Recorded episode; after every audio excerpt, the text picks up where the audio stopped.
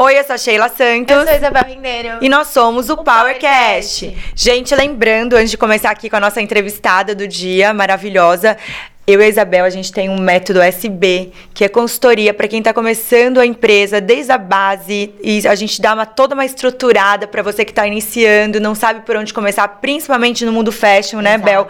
Tem os nossos links aqui embaixo, você pode comprar e também nas nossas redes sociais. Só entrar em contato, gente. Vamos lá. E agora eu vou apresentar para vocês a nossa convidada maravilhosa. Ela é ex-jogadora de handball profissional, uma das atletas mais populares do Brasil quando o assunto é crossfit. Já disputou cinco vezes a fase de regionais do crossfit CrossFit Games e hoje divide seu tempo entre treinos quase diários com as aulas que dá como coach e com a vida de empresária que eu já tô sabendo que é bem atribulada, gente. Bem-vinda, Carol Roupo. Uhul! Obrigada! Prazer Mulherada é meu. dominando, gente. Coisa incrível! É até engraçado ver uma descrição da minha vida que eu fico pensando, não, é muito pior que isso, gente. É muito pior. mas, mas, é quase isso. Mas é, é sem romantismo, tá ótimo. Tem que contar todos os, os pontos. Vida real, né? Vida real, gente. Zero romantismo aqui. Exatamente. Exatamente. Mas obrigada pelo convite, prazer meu estar aqui. Eu gosto muito de falar sobre até não só esporte, né, mas muito sobre empreendedorismo, sobre a vida da mulher que eu, eu fiz uma transição de carreira, né, de só de atleta para negócios. Então, quando eu recebi o convite, fiquei muito feliz de saber o tema que eu gosto muito de falar sobre isso. Muito. Ai, que bom. Não, e transição de carreira, gente, é tão importante. Hoje em dia tem muita gente é. passando por essa transição. Esses dias, inclusive, eu e Isabel é, estava debatendo sobre disso. isso isso, a importância da transição de carreira, principalmente para quem veio do esporte e depois foi pro empreendedorismo, né? Tipo, já vem várias perguntas aqui, eu tentando já passar na frente da pauta, né? Vou pra pauta, vou pra pauta. Carol, por mais de 10 anos você jogou handball. Nas, é, nos conta sobre a sua trajetória profissional e como se tornou aos 30 anos destaque do CrossFit. Bom, eu não, na verdade eu nunca planejei nada disso, né? Eu acho que a pessoa que ela, ela nasce para ser esportista, atleta, ela nasce com um dom e ela a, não tem para onde fugir. Então, desde 11, 10 anos de idade, é, eu, já, eu já jogava handball na escola, né? E eu sempre gostei muito. Tudo que era esporte, eu me envolvia de cabeça, assim, 100%. E aí eu comecei, né? Saí da escola, eu comecei a jogar jogar profissional, me federei, fui de seleção paulista, seleção brasileira. E Vou, vou, dar um breve resumo, só para explicar essa transição. a gente adora. E aí, com 17, 18 anos, eu já jogava profissional, né? Eu já estava em um dos melhores times do Brasil, que era a Metodista, na época de São Bernardo. Só que aí eu fui embora, fui morar no Japão, fiquei dois anos lá, e aí eu abandonei a carreira. E quando eu voltei, eu sentia muita falta de praticar um esporte, nem que não, não fosse profissional, né? Mas era uma coisa que eu sentia muita falta. E aí eu comecei, joguei futebol, comecei a fazer musculação, eu tava procurando alguma coisa e foi quando eu descobri o CrossFit. Era muito novo no Brasil. Na verdade, ele tinha acho que três academias no Brasil só. Que incrível. Então, eu acabei. Uma amiga minha da Austrália falou: Cara, eu achei. Eu tô praticando um esporte aqui que você ia pirar e amar, procura aí. Joguei no Google, era três quarteirões da minha casa, o primeiro box de crossfit do Brasil. Sinal. Que máximo. E aí fui lá ver como é que era tal. Em três meses estava competindo e em um ano já tinha virado atleta. Então meio que foi um negócio assim, não planejado, né? Eu já era. Eu não tinha mais idade, né, para isso. Eu tinha feito. Eu tinha 30 anos. E eu comecei por hobby, assim, porque eu gostei muito, porque tinha muito aquela pegada da, da competição que eu vivi no, no handball, né? Não é só você ir lá treinar. Você resgatou esse sentimento. Cara, tipo, foi um negócio assim que eu comecei a reviver, parecia um déjà vu, assim, sabe? De, da sensação de ser atleta de novo. E acabou que eu virei atleta mesmo, né? Então eu competi em alta performance quase oito anos. Que incrível. E foi nada planejado, nada. Que incrível. Não, eu acho incrível também essa coisa da... Ah, não tinha idade para isso. Hoje em dia, o, eu acho que, obviamente, né, tem Sim. muitos esportes que começam desde criança, tem esse desenvolvimento.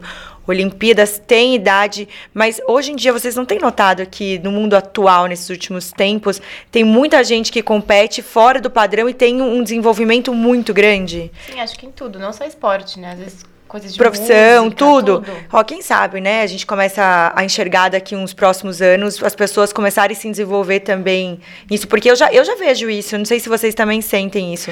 Ah, eu sinto que até a pós-pandemia o mundo é outro, né? A gente parece que a gente virou uma chave. Se você for ver a, as mulheres hoje de 40 anos, é um novo 30, né? É não verdade. tem, você não, você não consegue. O que, que era uma mulher de 40 anos, sei lá, antigamente? Era a dona de casa, que a função dela maior era cuidar da casa, dos filhos. Ela já nem se cuidava tanto, ela não estava preocupada em é, profissionalmente, com a carreira profissional.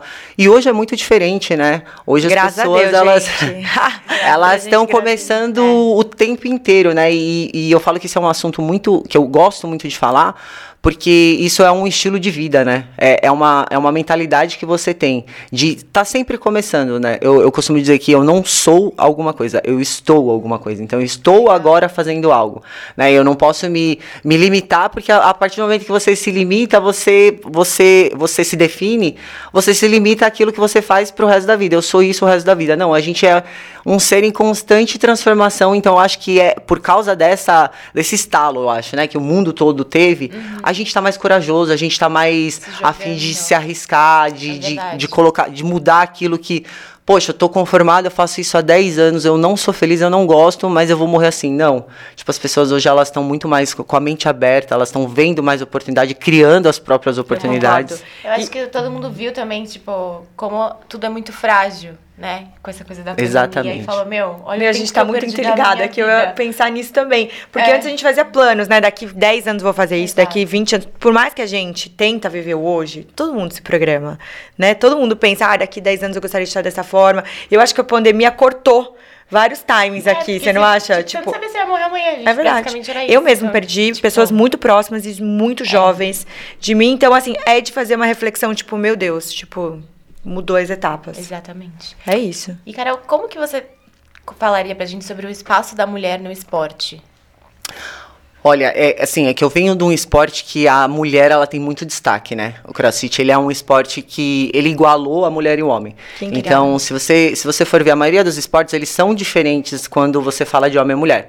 No CrossFit ele, eles entram na arena todo mundo. Ah, tem provas que a, a- o tiro de largada é homem misturado com mulher e mulher ganha de homem. Que legal. Então é uma coisa assim que ficou muito, muito perto, aproximou muito a mulher, apesar né, da gente ser é, fisicamente, geneticamente mais fraca, no sentido, né? Homem tem mais força por causa de testosterona, fatores biológicos, né? Mas o que, a performance da mulher dentro do, do CrossFit, ela, a gente tem assim, por exemplo, existem provas que tem a carga masculina e tem a carga feminina equivalente. Então, na verdade, você está competindo de igual para igual, né? Cada um dentro do seu, da- do seu peso. E isso trouxe muita, muito destaque para a mulher de alguma forma, porque a gente sempre foi vista como, né, um sexo frágil, né? Ah, é, é, é delicado, é isso, é aquilo. E, e o CrossFit acabou com essa, com essa imagem. Se você for reparar, as mulheres dentro do CrossFit, elas têm muito mais destaque do que os homens. Hoje, eu posso falar até por mim, eu, eu falo isso sem modéstia nenhuma. Eu sou hoje a maior influenciadora do esporte no, no país e não necessariamente sou a me- melhor atleta. E tem atletas, é, homens de muito destaque, de muita performance, Porém, quando alguém está entrando no nosso meio, a primeira pessoa que eles caem é no meu perfil, é na minha pessoa, porque é uma figura muito forte e eu não sei se é o fato de ser mulher e ter se destacado nisso, mas eu acho que foi um dos, dos esportes assim que eu conheço, né? Eu já pratiquei muito esporte na vida, que trouxe uma, um, um spot, um holofote muito grande para a mulher. Ah, mas não tem como Legal. entrar no seu perfil e não ficar encantada, né, Bel? Também não tem, gente. Não tem Gente, como. o tanquinho dela é maravilhoso. É, ah, socorro. É, qual é o papel da mulher no esporte? Não, essa foi a minha. Ah, tá, gente. Olha, ainda bem, não dá nem pra editar. Eu que eu tô. Não.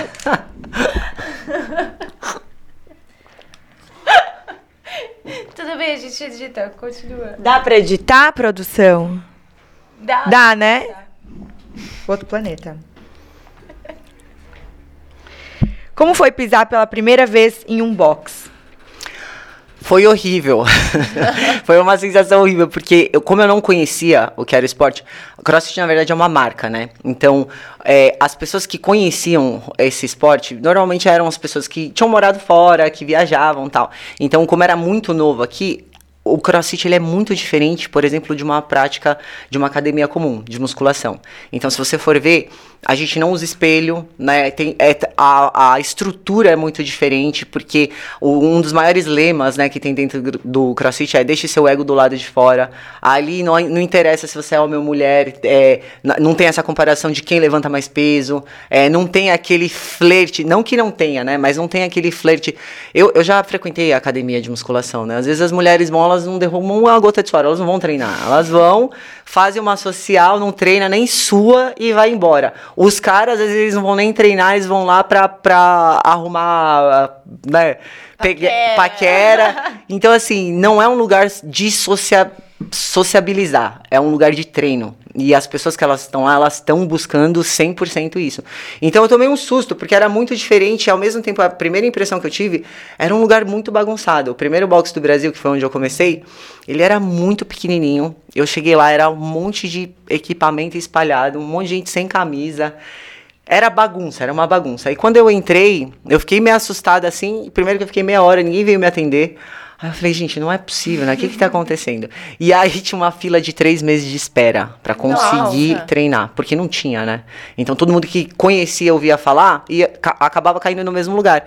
E não tinha estrutura, e não tinha espaço, né? E aí eu lembro que eu cheguei e fiquei muito tempo na porta esperando, aí um professor lá do fundo, sem camisa, ele tava treinando, né? Não, não tinha recepcionista, nada disso. Ele perguntou, de verdade, ele perguntou assim, Fala, o que que você quer? Mentira. Juro. Aí eu fiquei assustado, e até olhei assim, ele. tipo, como assim, né? Será que ele tá falando comigo? Eu falei, não, eu queria informação sobre a aula, tal, não sei o que, não sei o que. Ah, tá bom, anota seu telefone aí nesse, sabe aqueles é, flipboard que eu, eu, eu falei, tá, vou anotar. A hora que eu virei a página, tinha uns 200 telefones. Não ia Nossa, me ligar nunca. Vai ligar nunca. Não ia me ligar nunca. Conclusão... É, como se desanima a pessoa, né? Exatamente. Eu queria começar agora esse negócio. E assim, na época, isso há 10 anos atrás, quase 10 anos atrás, como ninguém conhecia, os poucos que conheciam não conseguiam treinar porque não tinha vaga, é aquele negócio da lei da oferta e da demanda, né? claro. né? Não precisa de aluno, eu não tô nem aí, né? E hoje, hoje tá muito diferente, né? Hoje virou um negócio, é, as pessoas entenderam que são clientes e tudo mais, mas durante muito tempo o CrossFit foi assim no Brasil. Ô, Carol, tipo, eu fazer minhas perguntas aleatórias aqui. Da onde saiu o CrossFit no primeiro, assim, quem foi que começou esse esporte? Então, quem começou foi um cara chamado Greg Glassman. Ele montou uma programação de treino. Né? A, a, gente diz que ele foi o primeiro cara que definiu o que é ser fitness no mundo. Então ele montou um programa de treinamento pro exército americano. Nossa. Era, era um programa de treinamento, então assim, por, por isso que as pessoas elas têm essa imagem que o crossfit é muito pesado, é muito intenso, porque na verdade foi uma atividade física que ela foi criada para preparação física de gente que já era né, atlética e preparada e a gente teve que adaptar isso a, pe a pessoas comuns. Que legal. Então, Imagina a gente fazendo crossfit. É. Não, Eu nunca fiz também, mas eu nunca fiz porque eu adoro treinar. A, a gente, eu, a, quanto tempo tem uma aula de crossfit? Uma hora. Uma hora. Na minha cabeça sempre era muito mais tempo. Eu achava que, tipo, pela, pelo que eu enxergo sempre das pessoas. É porque é muito tanta intenso. coisa, é muito intenso. É muito é, intenso. Eu acho que eu ia morrer em cinco minutos. Na verdade, ó, ah, isso... não, eu acho legal fazer. Eu acho legal aquele negócio da, da corda. Isso era outra coisa que eu ia falar. Isso é uma não coisa tem mais. não existe. nunca, na verdade, nunca existiu. Roda, a gente não roda pneu e Pronto. a gente não faz corda naval. Ah, tá, tá vendo, tá, gente? Então... Na verdade, no Brasil... Mais né? perdida. Não, mas porque... eu, eu vejo alguns amigos fazendo. Então, é, aí é funcional. Porque funcional. A, a, base do crossfit é o, é o treinamento funcional. A, é, somado a ginástica, ao LPO e algumas outras modalidades.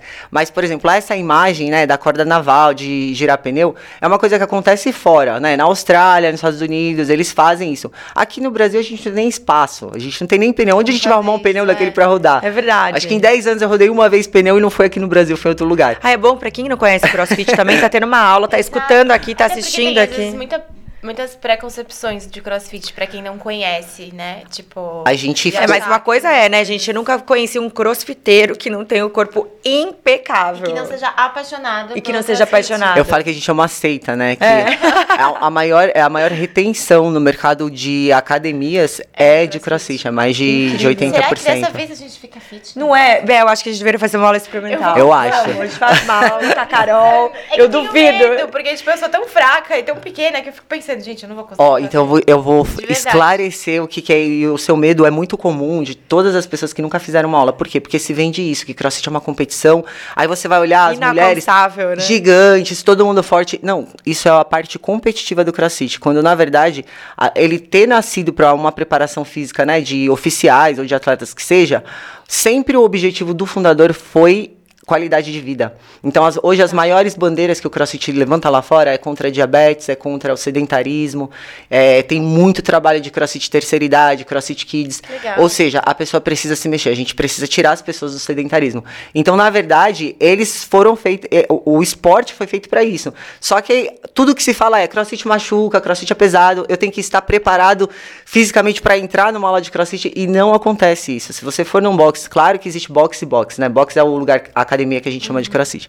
Existem profissionais e profissionais, mas provavelmente se você vai num lugar bom, eles, você não vai se machucar, eles vão te orientar a fazer uma progressão né, de, de treino. Então, não é, não é essa bagunça, não é essa. Você vai chegar lá, ser é obrigada, vai pagar 100 flexões, vai fazer 200 barras. Não. A gente leva todo Eu mundo no flexão. seu melhor limite. Né, até seu limite. Então, assim, se você quer treinar pesado, você vai treinar pesado, dentro do seu limite vai ser diferente do treino dela e a sua evolução Cada um é tem sua. Seu treino, Exatamente. Ai, que bom. É muito falar, individualizado. eu, gosto de, eu odeio, odeio, odeio eu fazer braço. Cada um. É. Agora, base eu acho legal, eu gosto de fazer, mas braço, nossa, ah, flexão então, ó, é marcada de fazer uma aula, tá? Vocês estão convidados, eu vou dar essa aula para vocês. Ai, olha que, olha que honra, Vocês gente. vão ver como é, assim, é mito. Tudo isso que falam, né, na mídia, muita gente que não conhece. É igual quando você vai numa consulta médica, um médico que nunca teve contato com o esporte fala, sai do crossfit que isso machuca. Né, tem muito, muita coisa, muito mito em volta do, do esporte. Vocês vão gostar, vai, tá vai, vendo, gente? vai transformar Nada como o que... a gente ter uma colinha. é. é. A gente até aqui se perdeu. É, com 371 mil seguidores no Instagram, 3.95 mil inscritos no seu canal do YouTube. Qual que é o seu segredo para ter uma conta sempre ativa, com os melhores patrocínios esportivos e uma legião de fãs que acompanham de perto o seu trabalho? Eu, eu sempre gostei muito disso, né? Eu, eu falo que quando eu comecei, há oito anos, sei lá, oito anos e meio, nove anos atrás, ninguém filmava treino. Ninguém filmava, ninguém fazia nada. E, tipo, eu sou, da, eu sou velha, tá, gente? Eu sou da época que Instagram não tinha vídeo, era só foto. E a gente usava um outro aplicativo que chamava Vine pra postar vídeo. Vocês não vão lembrar disso, vocês são novinhas. Eu né? conheço, gente. Eu conheço. Ninguém precisa falar de idade. É. E eu sempre gostei, eu sempre filmei, eu sempre postei, eu sempre gostei disso, né? Eu sempre fui muito de tecnologia. Morei no Japão quando eu tinha 18 anos. Nossa, é verdade, gente. Você sabe tudo. E ela veio já. Ah, socorro, pronto. Eu, eu, fiz, eu sou formada em ciências da computação. Ah, eu achava então que eu ia ser programadora. Pronto. É. E aí eu sempre gostei muito disso. E filha de japonês, né? Japonês onde chega com uma máquina que é. Já né? é. Descobri tudo. E aí eu acabei começando a fazer isso sem querer, porque era uma coisa que eu gostava. Então, eu atribuo isso, né, a essa constância, que eu acho que o segredo é a constância, né? Peguem aí, gente, colinha. colinha. Se, o segredo, acho, de, de todo o trabalho, vai, de sucesso, ou de, de você chegar onde você quer, é a constância. E não pode ser uma coisa forçada, porque tudo aquilo que é muito forçado, vai chegar uma hora que você vai desistir, vai chegar uma hora que vai te cansar. Mesmo né? Não, não é natural. E eu, gost, eu sempre gostei muito. Então eu sempre mantive isso. As marcas hoje, que tem muitas marcas grandes, né? Que nasceram dentro do CrossFit, eu lembro que eu que comecei. A menina chegava e falou: Ó, oh, eu vou lançar uma marca, eu tenho um shorts e uma regatinha. Vamos fazer foto. A gente fazia as fotos, a gente começava a postar. Aí você vê gigante e fala: Exatamente. Então, assim, foi coisa que eu sempre gostei de fazer e foi indo, né? Também não foi muito planejado.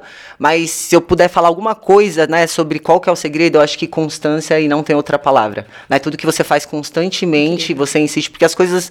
É, as pessoas acham que a, a, a explodir é do nada, sucesso Sim. é do nada. Não, tem muito trabalho, muito trabalho. por trás, tem muito investimento de energia. E normalmente isso tem que ser seu estilo de vida, né? Se, se você não.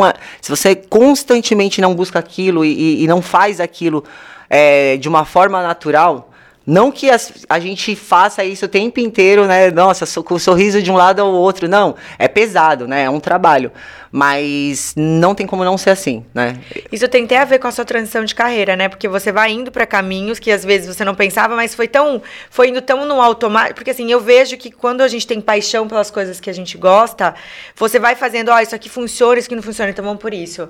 Porque quando a gente ama mais, é o que você falou exatamente. Porque aqui, Carol, é especialmente para as pessoas que estão começando a empreender ou empreendedores que gostariam de ter é, pílulas, né, Bel, de de de energia mesmo pra, pra move na vida, sabe? Tipo, olha, porque cada semana é um episódio diferente, de, é. de semanas, é, de segmentos diferentes. Então, a pessoa escutar sempre, olha, essa parte motivacional, né? Porque empreender não tem romantismo, né? Não tem glamour nenhum. Não tem glamour nenhum, nenhum. Mas você ter essa transição de carreira, de mostrar, olha, foi de uma forma, às vezes, muitas vezes não tão leve, né? Porque teve que tomar decisões duras de sair do Japão, vir para cá e descobrindo e começando empreender, saindo da parte não sou só atleta, tem, né? Tem muito gás ali dentro. E se eu te falar, minha história é pior que isso, porque eu comecei do zero aos 30 anos. Então, quando eu comecei a competir crossfit, foi a época que eu me separei. E aí, eu, eu fui pastora de igreja, né? Que 10 anos. Incrível. Eu sou teóloga. Eu fiz três faculdades, né? Ai, Ai gente, amei já, gente. Meu Deus. A minha primeira faculdade foi Ciências da Computação, depois eu fiz Teologia e depois eu fiz Educação Física. Mas aos 30 anos, né? E isso é uma coisa que eu gosto muito de falar, porque a mulherada precisa ouvir isso. Eu comecei do zero em tudo. Eu mudei de casa, eu me separei, eu mudei de profissão, mudei de carreira. Eu lembro que o primeiro dia eu voltei para casa da minha mãe. E o primeiro dia que eu voltei para casa da minha mãe, eu sentei na cama, porque eu tive que abandonar tudo, né? Tudo que eu fazia era relacionado, né, à, à família do meu ex-marido e tudo mais. Eu sentei na cama e pensei assim, o que que eu vou fazer agora? E aí me deu um salve e falou: "Quer saber? Eu vou fazer o que eu amo". Espera só um pouquinho, gente. A produção hoje voltamos. Não precisa nem editar, gente, porque sumiu a tela, voltou, agora voltou. voltamos. então, e aí eu, eu sentei na cama e falei, cara, o que que eu vou fazer? Eu falei, quer saber? Eu vou fazer o que eu amo. Porque educação física foi a primeira faculdade que eu me matriculei. Quando eu jogava handball, eu me matriculei na, na faculdade de educação física, porque isso foi sempre o que eu gostei de fazer. E aí a minha vida me levou para outros lugares que eu também acho que foi muito válido, né? Porque todas as experiências que eu passei, é. o que eu faço hoje é justamente a coleção de estudo, né? E eu falei, vou fazer isso. Cara, eu comecei com 30 anos dando aula de estagiária, sem ganhar nada, zero. Eu, sa eu saía, minha mãe morava em Guarulhos. Eu saía da casa da minha mãe às 5 e meia da manhã, eu dava de 8 a 9 aulas por dia, eu dormia de tarde no carro, eu treinava em dois períodos. Assim, a minha vida foi durante três meses, assim, um, uma correria. Mas se eu te falar que eu nunca pensei em desistir e voltar atrás, porque quem olhasse de fora falasse nossa, tá com a vida desgraçada, né? Ela tinha tudo e de repente tá aí ralando. Eu tava feliz da vida, porque eu tava correndo atrás de uma coisa que eu, que eu queria, que eu gostava de fazer. E quando eu menos esperei, as coisas começaram a dar certo e eu comecei a ver que, peraí, tipo, dá, dá para ir por aqui, né? Hoje, hoje. Tô inteira arrepiada, gente, inteira. Hoje eu sou uma das atletas, né, de CrossFit. Eu nem compito tanto mais porque agora eu tô muito mais em, em negócio do que competindo, né? Não tenho mais tempo. Mas eu fui a primeira, uma das primeiras a viver disso, a viver desse esporte, porque todo mundo tem um trabalho, né? A maioria é coach, dá aula, tal, alguma coisa, e não consegue viver disso. Só que eu tinha tanta habilidade, né, para para é, explorar esse, esse meio que eu acabei fazendo disso uma profissão, né? Incrível. E aí eu acabei fazendo gestão de atleta. Hoje tem uma marca de suplemento que tem um time de 20, 20 atletas. A, o box que eu comecei como estagiária, eu comprei, eu sou dona hoje. Então, assim, tem muita coisa nessa história durante esses nove anos que eu acho que, cara, principalmente a mulherada, que tem medo, né, de recomeçar, tem medo não de. Medo. Não tem que ter medo, porque às vezes você está deixando passar uma oportunidade na sua vida que ela não vai vir duas vezes. Né? É um momento decisivo que você precisa ter, que se você não entrar naquela hora, talvez não, não volte mais, talvez não tenha mais, né? Então eu gosto muito de falar sobre isso, porque muita, muita gente me, me manda às vezes mensagem, né? Ah, eu tenho medo, né? Principalmente quando a gente abre caixinha de perguntas, sabe? Ah, eu tenho medo, tal, é, o que, que eu tenho que fazer, é, o que, que é empreender, o que, que não sei o que. Falo, se você reparar, é, todo empreendedor, ele tem característica igual, né? Que é a pessoa ela tem mais medo do que, de ficar onde ela tá do, do que? que de arriscar. Então eu nunca tive, eu não sei se é por causa do esporte isso, mas eu nunca tive medo de arriscar. Nem nunca... eu, gente. Nem Cara, eu. tipo, é, o que, que eu tenho a perder? Eu não tenho nada a perder, só tenho a ganhar, só tenho. Deu errado, a gente vai fazer outra coisa. Você ganha experiência. Então, assim, se você for ver. Eu posso. As, as pessoas podem olhar, ah, tá bom, você fez três faculdades, eu estudei nos Estados Unidos, eu fiz seminário pastoral lá, eu fiz muita coisa já, né? E aí, às vezes, ah, mas você perdeu tanto tempo, então você estava sem foco porque você fez tanta coisa. Eu falo, cara, hoje eu sou o que eu sou porque por causa de tudo, de toda a minha história. Então, Ninguém perde isso tudo, né, cara? Tudo é. tem um propósito. Acho que tudo tem um propósito. E, e na vida é isso, né? Se você tiver um propósito, não importa o caminho que você vai pegar para chegar lá. Você vai chegar, mas assim, o caminho ele precisa ser aproveitado, o caminho, o processo uhum. não é o final, né? Um atleta, quando a gente fala, ah, o atleta quer ser campeão, o que mais importa para ele não é aquele momento que ele subiu no pódio e ganhou a medalha e o cheque de recompensa que, que ele vai lembrar daquilo tudo? Do processo que ele passou. Da construção. Da, de toda aquela construção, de todo o empenho que ele teve, de todas as coisas que ele teve que abrir mão para chegar lá. Então, a história dele que é importante, né? Que é o que deixa o legado. Que, que, que é o que deixa algo para outras pessoas, que é o que inspira outras pessoas. E não só o momento final, né? Não só a hora que ele consegue conquistar um título ou alguma coisa desse tipo. Então, eu acho que a vida ela é um conjunto de coisas, de experiências, e quanto mais experiências você tem, mais você se torna assertivo nas suas decisões. Então, a gente, empreendedor, não pode ter medo, cara. Não pode ter medo. Eu não sei vocês, gente, mas a gente tá aqui encantada. que mulher é essa, gente? Não é que mulher é essa? Deus, obrigada por essa maravilhosa estar tá aqui com a gente. Que aula, que delícia. Eu não tenho dúvidas que quem tá ouvindo ou assistindo a gente tá assim, ó de boca aberta. Não sei nem onde tá se pegando. Agora de vez Agora de ver onde eu tô. Onde eu, eu tô. também. O que, que tá Ai, meu Mas, Deus. É... Então vamos lá. Como você foi de atleta a empresária do ramo fitness? Encontrou inspiração através do esporte? Isso é, tem a ver com o que você estava falando sobre a transição de carreira, né, Carol?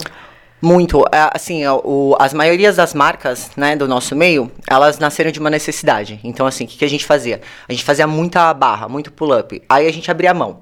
Nossa, o que, que a gente vai fazer? Não, a gente precisa desenvolver um negócio para proteger a nossa mão. Então, ah, então a gente vai fazer um grip. E ah, vou fazer, eu tenho um, conheço um cara que corta couro, não sei o quê. Então, tudo foi surgindo da necessidade. E aí eu comecei a perceber que a partir do momento que eu conseguisse detectar a dor das pessoas, o que que elas precisam, a gente conseguia oferecer alguma solução. E não tinha gente de fora interessado nisso, né? A gente que era praticante ali, era muito pequeno, o nicho ainda é muito pequeno.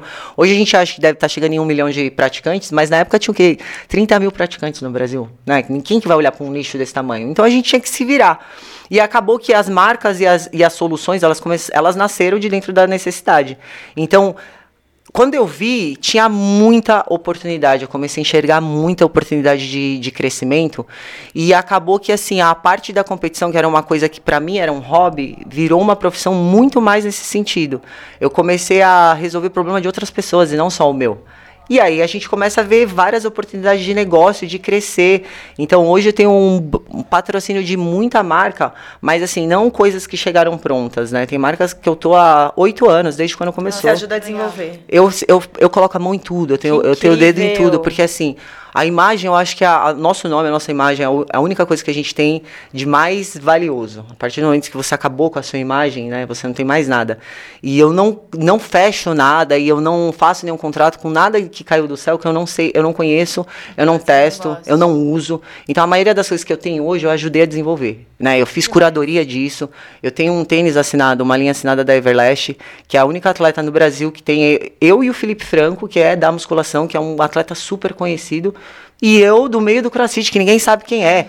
Mas que o incrível. tênis, eu tô lá há três anos. Eu ajudei a desenvolver pra gente chegar num produto que eu pudesse botar minha cara e falar assim: pode comprar, que, que tem qualidade. Legal. Então são, é, acho que essas coisas elas são, elas foram essenciais, sabe? Não é simplesmente. Hoje é muito fácil, né? Trabalhar como influenciador, você fecha uma publi lá, se você não gosta do produto, você não. Eu acho absurdo isso. E, e é perceptível, as pessoas não são mais boas. Eu acho, é. Elas eu acho bobas. assim, é um absurdo. As pessoas às vezes chegam pra gente mesmo, falam, ai, olha, coloca por, na, na parte da empresa de comunicação, ai, coloca tal produto, mas não tem a ver com a pessoa, não vai vender, não, mas eu quero ela usando. Então, às vezes, a pessoa deseja tanto um ídolo, uma pessoa que ela. Mas não. não... E isso é muito legal você falar que vocês trabalham com marcas, né? Eu, eu, assim, eu, eu, eu costumo falar que eu ganhei muito porque eu, eu conhecia só o lado do atleta, né? Do atleta influenciador. E hoje, porque eu toco uma marca e tenho que lidar com os atletas, eu conheço os dois, os dois lados, lados da moeda marcas, pelo amor de Deus, né? Isso é muito importante. Se o resultado final, né, do, do seu do seu job é vender, é vendas, é, venda. é criar receita, a gente precisa ser assertivo. E se você não tiver uma, um influenciador, né, ou um asset que gere conexão para acontecer essa venda, você vai gastar dinheiro à toa, você vai jogar no lixo. E isso precisa de conhecimento, né? Isso precisa, é, assim, de várias coisas, né? É muito, é muito pequeno a gente tentar resumir aqui, mas é muito isso, né? A, o público hoje não é mais bobo. Não. O pessoal que me acompanha há muitos anos, qualquer coisa que eu poste lá para comprar, tipo, o meu tênis ele chegou ele atrasou três meses, né, por causa de matéria-prima, mas ele chega em um dia acaba no site e eles têm que, que fazer reposição. Mas por quê? Porque eu criei durante todos esses anos uma confiança com eles e eles sabem. Teve coisa que eu já declinei porque me, iam me pagar muito dinheiro e eu não aceitei porque eu não uso. Eu não, às vezes nem é ruim o produto, mas eu não uso porque não, não tem conexão comigo, não, tem a ver. Então nem tudo é dinheiro, né? E a longo prazo você consegue saber disso, porque você, se você tem um preço, cara, você vai ganhar você ali. Não tem valor. Você vai ganhar Preço ali na hora. valor são duas Exatamente. coisas muito diferentes. Se você tem um valor, você vai colher isso Pra lá pra frente, né? Não é só no momento. Tem, tem gente que tem preço. O preço você paga na hora e leva na hora. Não, e, eu, valor, e, e, Carol, o que você tá falando é tão real, gente, porque até quem tá ouvindo aqui, quem tem marca, tem muitas marcas que tem preconceito com influenciadoras, principalmente. Ah, eu já testei e não vende. Aí você vai buscar lá como que foi a história desenhada, se tem um, um briefing, se tem uma entrega, se tem. Não existe nada. Não existe. A, a, o influenciador barra influenciadora não tem a ver com a marca, não usa a marca, não tem o meio que usa, não tem a idade. Então, assim, não tem nada a ver. Não tem nada a ver. Então, Você quer ver um erro, o maior erro das marcas? Dar briefing pronto pronto, engessado. É isso, é. Como é que você dá um briefing pronto? Por exemplo, eu já recebi briefing de, de, de, marca com uma linguagem que não é a minha. Como é que eu vou falar, vou, vou fazer uma pública, uma Se linguagem que não é minha? Uma, uma comunicação que não é sua. Meu, meu, segui, meu seguidor vai olhar e falar assim, mandaram ela falar isso, não é ela. Vai cagar pro meu post lá, não, não, não gera conexão. Então a marca ela tem que se inserir. Se ela quer contratar um influenciador, ela se insere no mundo dele. Ela passa a história do que é, Exatamente. o que é a essência da marca, quem é, da onde veio, conversa com a pessoa e aí faz que ela vai ter uma entrega muito mais Exato. Não tem como não ter resultado assim. Não tem. Concordo plenamente. Então anotando tudo em casa, gente. Nossa, pior é que a Carol já respondeu várias perguntas. Adoro, gente. É bom, né? Eu falo pra é caramba, bom. gente. Se vocês Adoro. me brecarem, eu vou Adoro. falar até amanhã. Adoro. Eu vou já pular pra essa aqui, ó. Ah, essa que você tá. Vambora. A Hopper, é Hopper que fala? Isso, Hopper. Fundada há quatro anos, tem a vantagem de ser produzida e fabricada pela maior e melhor empresa de suplementos da América Latina, Integral Médica, que também é dona de outras marcas como a Nutrify e a Darkness. Como que surgiu essa parceria de peso? Eu falo que eles me enganaram, né? Porque eu tava no auge da minha performance, competindo.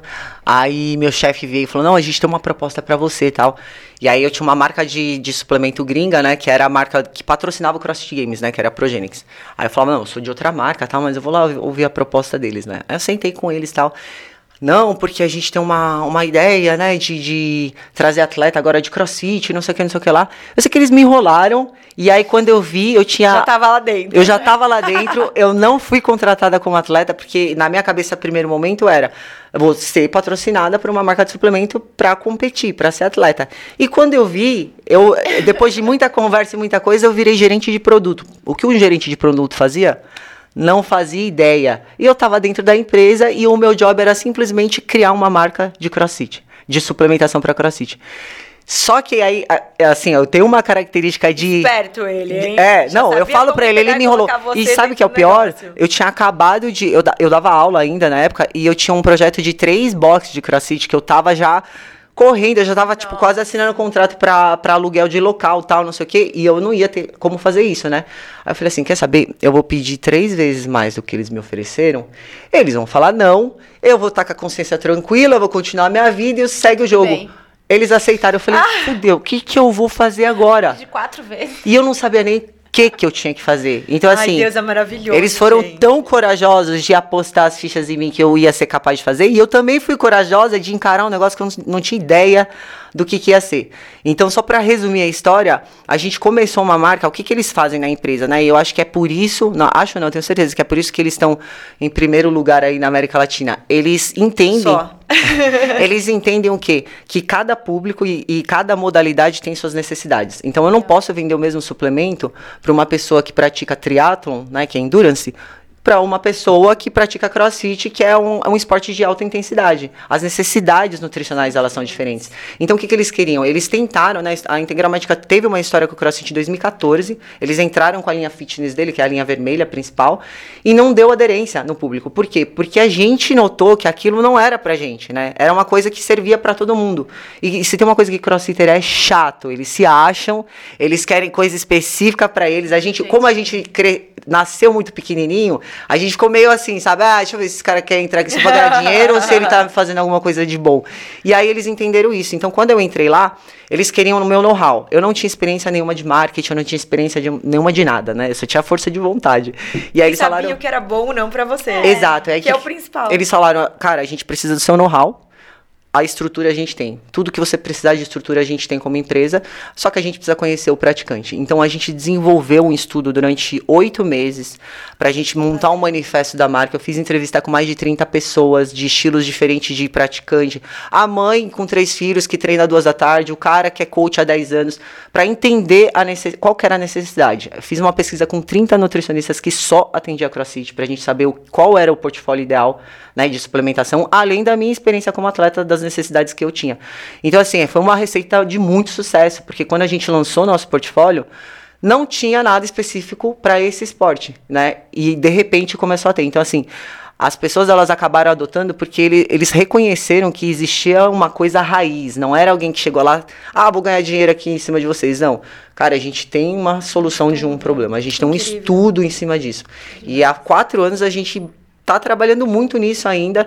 Eu deixei de competir, porque antes eu treinava seis horas por dia, né? Em dois períodos. Hoje, se me sobra uma hora e meia por dia para treinar é a correria o que eu tento fazer para continuar fazendo isso, porque ainda vivo disso, né? Ainda preciso criar muito conteúdo de treino. Então é meio que ainda a, a base do, de tudo que eu faço. Você é a vitrine, né, para todo mundo. Então, e eu não consigo mais competir porque precisava de muito mais hora de treino. Mas eu entendo que assim, a, a vida ela é cheia de fases e agora eu tô focada não só mais em mim, nos meus resultados. Eu quero deixar um legado, eu quero fazer o esporte crescer no Brasil. Eu, eu me defino muito mais como embaixadora disso do que uma atleta. Porque todas é as coisas. É uma atleta do business agora. É, é meio que toda, tudo que eu faço de trabalho, não só com a Hopper, né, que é uma marca de suplemento, mas com todas as outras marcas de equipamento, de acessório, né? Eu tenho a minha marca própria, aí tem tênis, tem isso, tem aquilo eu faço para justamente o esporte crescer, pra gente alcançar mais gente, pra gente acabar com esse mito de que crossfit não é para todo mundo, uhum. que machuca, que isso, que aquilo. Porque no fim é isso, né? É o que a gente. Eu, o que eu amo fazer, é o que eu gosto de fazer. E acho que é meio isso.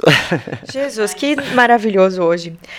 É, quais foram os desafios que vocês tiveram na Hopper durante a pandemia? Houve? Houveram?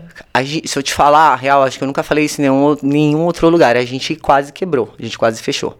Porque o CrossFit é um esporte muito de competição. Então, normalmente, quem pratica, muita gente que pratica, compete também. É uma competição mais for fun, né? mais inclusiva, tem, é, a gente adapta as coisas. Então, quando a gente fechou os, as academias, automaticamente a nossa receita foi para zero, porque quem que consome suplemento se você não treina?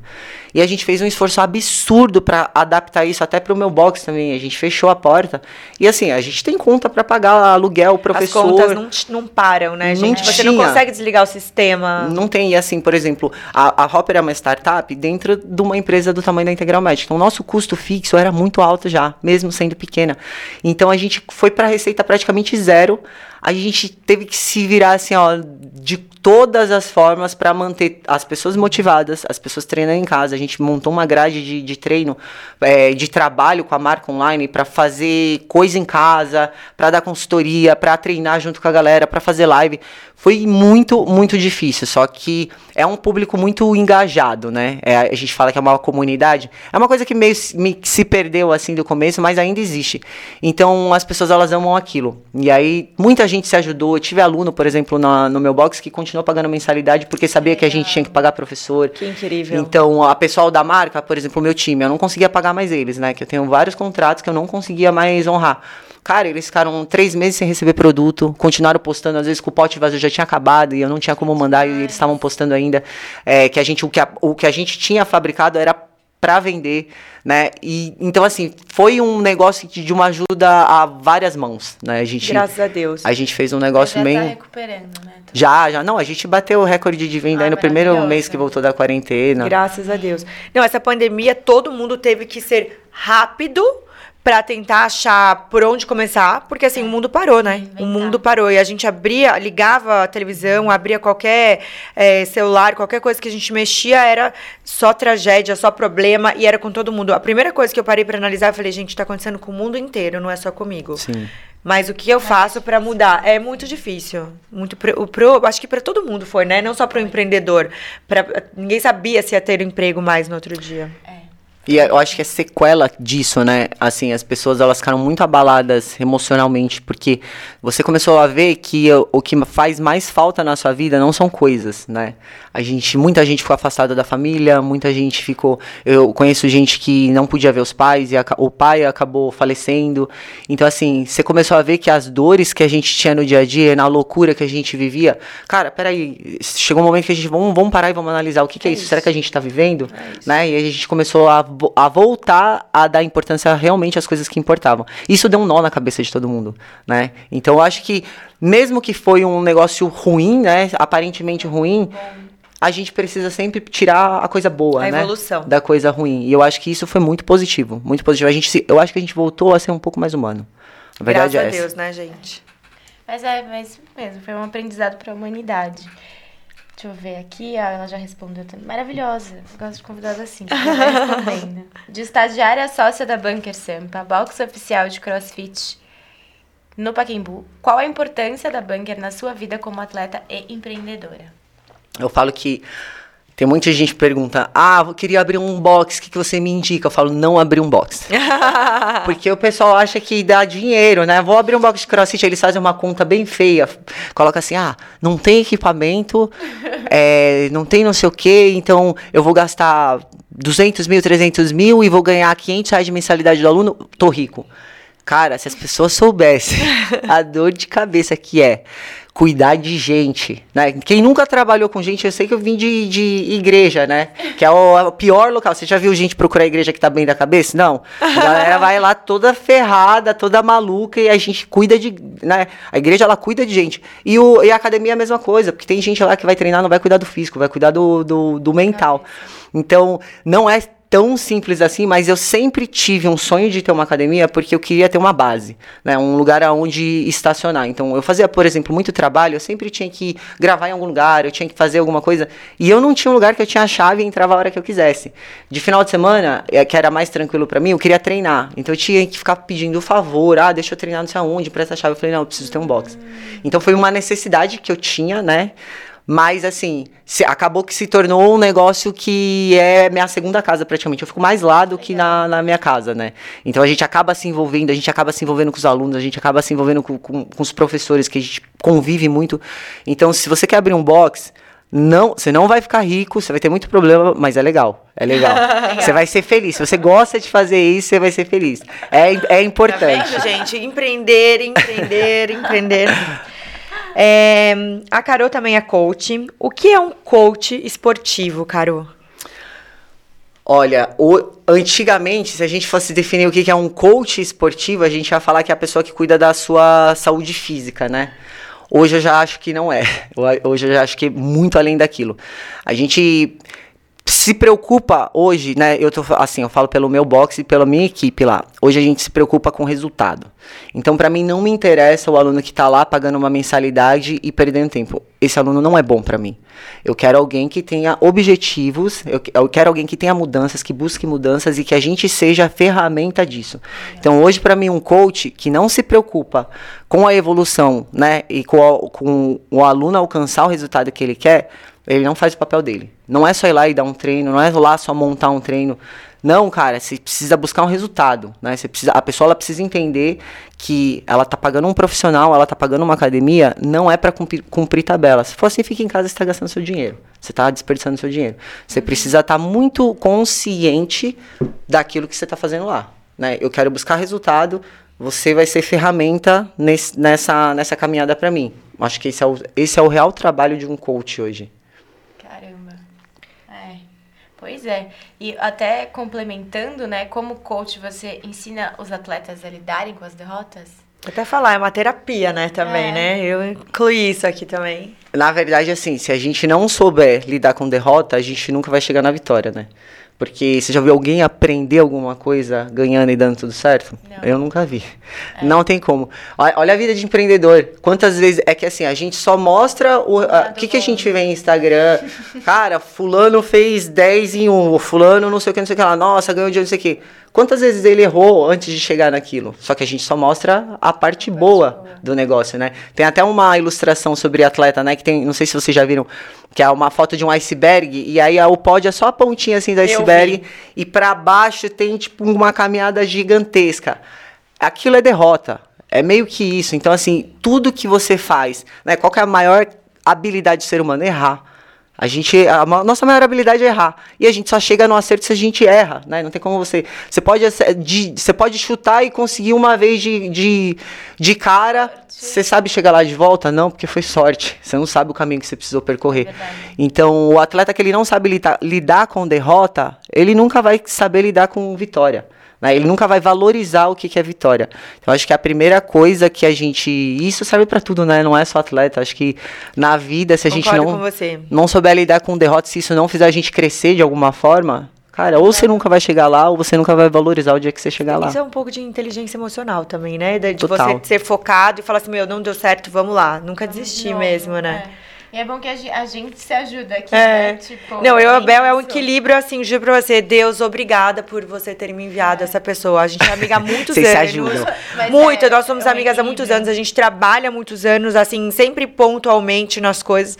E aí, quando a gente resolveu engajar, né, Bel, mesmo em várias coisas ao mesmo tempo, é, um equilíbrio, assim, juro pra você. Acho que o universo, assim, foi muito generoso com a gente, É, porque... uma coisa dá errado, aí eu falo, não, vamos, não sei o que. Às vezes daí eu falo, pelo amor de Deus, ela, não, vamos.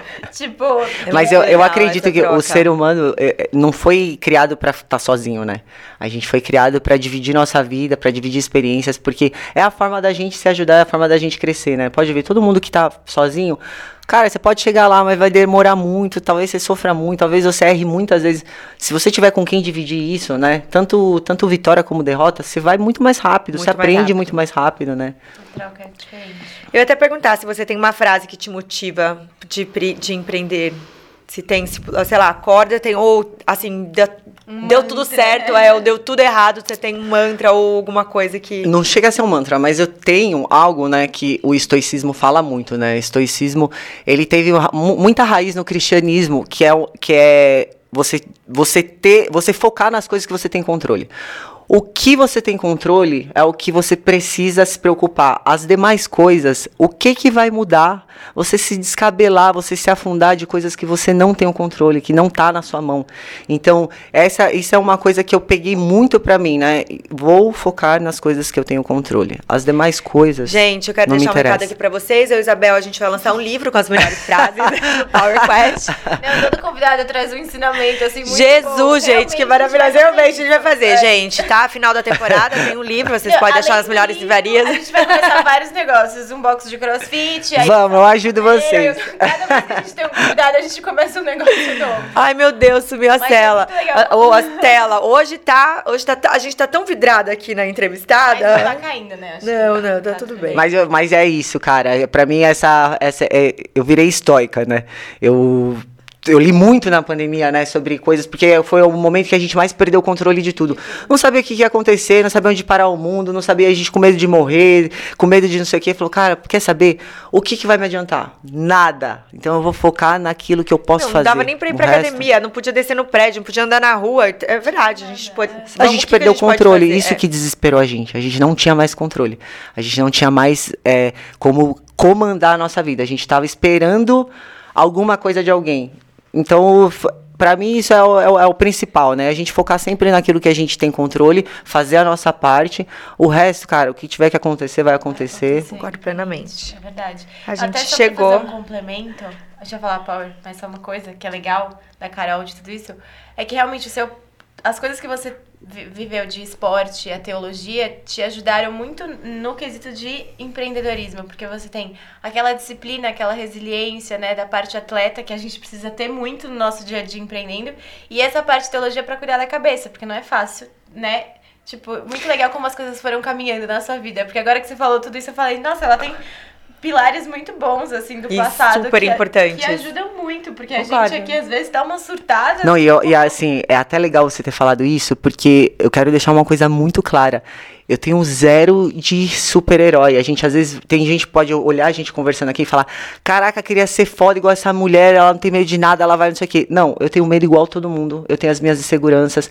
Quanto mais eu tenho conhecimento de algumas coisas, mais insegura eu fico. Quanto melhor eu sou em algo, mais eu me cobro. Então, o ser humano é igual em todas as esferas. Todo mundo tem suas inseguranças, seus medos. Eu não quero pintar o que, que é uma super-heroína, porque tem muita gente que pinta hoje isso, né? Eu sou foda, eu sou isso, eu sou aquilo. Não não, muito pelo contrário, né? Eu acho que a, o, o que eu tento passar é total a realidade. Eu vou, mas eu vou, eu tô com medo, eu vou, vou com medo mesmo, sabe? Não é um negócio assim, eu sou invencível, é, você tem que ser igual a mim, você tem que fazer e acontecer. Não, tudo que eu fiz, eu pensei mil vezes dentro da minha cabeça, eu tive mil inseguranças, eu já chorei muitas vezes sem ninguém ver. Até hoje eu tenho meus, minha, minha, minhas loucuras, minhas insônias, só que todo mundo é igual, todo mundo tem. E o dia que a gente perder isso, a gente deixa de ser humano, né? Então não é que a gente é super heroína porque a gente faz o que a gente faz, é porque a gente não tem medo de fazer. Né? E mesmo se tiver medo, a gente faz mesmo assim. Acho que é, é bem por aí. Eu, eu, adoro escutar podcast. Adoro. Às vezes, vira e mexe, eu vou mandando os links pra Bel. Bel, escuta isso aqui, né? né? É, tem um podcast que eu tava ouvindo esses dias aleatório de cabala e uma, uma cabalística de fora. E ela tava falando assim: é, que não existe, isso é uma frase já que a gente já conhece faz muito tempo, eu falei, meu, é verdade, que não existe nenhuma evolução, eh, nenhuma, nenhuma evolução se a gente não tem um caos na vida. Ela, ela fala, pode perceber que quando começa a ter um, porque assim, às vezes você tem que ter uma coisa na sua vida, um movimento, e você não tem. Então a vida vai fazendo você ter esse movimento para tirar você da zona de conforto, porque às vezes é para acontecer que nem você. Era para você estar tá onde você está hoje, ou, ou coisas deveriam acontecer na sua vida. E teve uma mudança muito grande que você teve que, tipo, mudar 360 para iniciar do zero e, trilhar a sua própria história. É, é muito, muito isso. louco isso, né? Mas eu acredito nisso. Eu acho que cada um tem sua crença, né? Mas eu acredito Mas que quando a gente tem um propósito de vida, as coisas elas vão indo como deveriam ser. E obviamente depende da gente, o livre-arbítrio de conduzir isso e fazer as coisas ficarem como deveria. Eu acho que é exatamente isso. E a diferença das pessoas que vão fazer alguma coisa e as que não vão é justamente no meio desse caos, o que, que qual que é a minha atitude?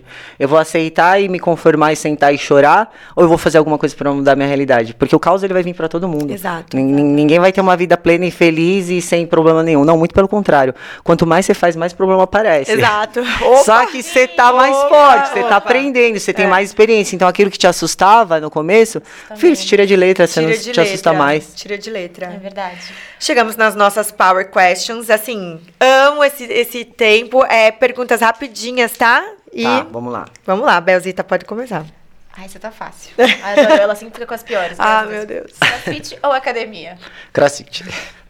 O que te limita? Não sei. boa, boa. Não sei. Sem problema. Atleta sobrevive. Não, não, sei sim. O tempo. O tempo. O tempo me limita. Boa. Boa. É. Boa. Atleta sobrevive sem mídia? Não. Absolutamente não. Boa. Apenas os números do Instagram é o que importam? É o que menos importa, na real. Boa. Como lida com haters nas redes sociais? Não lida, porque se a opinião deles importarem para você, você tá, você dá, tá dando um holofote que eles, que eles querem, né? Você não tem que lidar. Você sofre ou já sofreu algum preconceito por ser atleta? Se tem motivo. Já, por ser mulher, por ser atleta, por ser várias coisas. E acho que a gente sempre vai sofrer, e é aquilo, né? A forma que a gente enxerga e lida com isso. Alguma vez você percebeu que estava se auto-sabotando? Todos os dias, cara. em alguma coisa, todos os dias. Vamos usar um exemplo aqui, dieta. As pessoas elas sabem que elas têm que fazer dieta e elas sempre arrumam uma forma de se sabotar.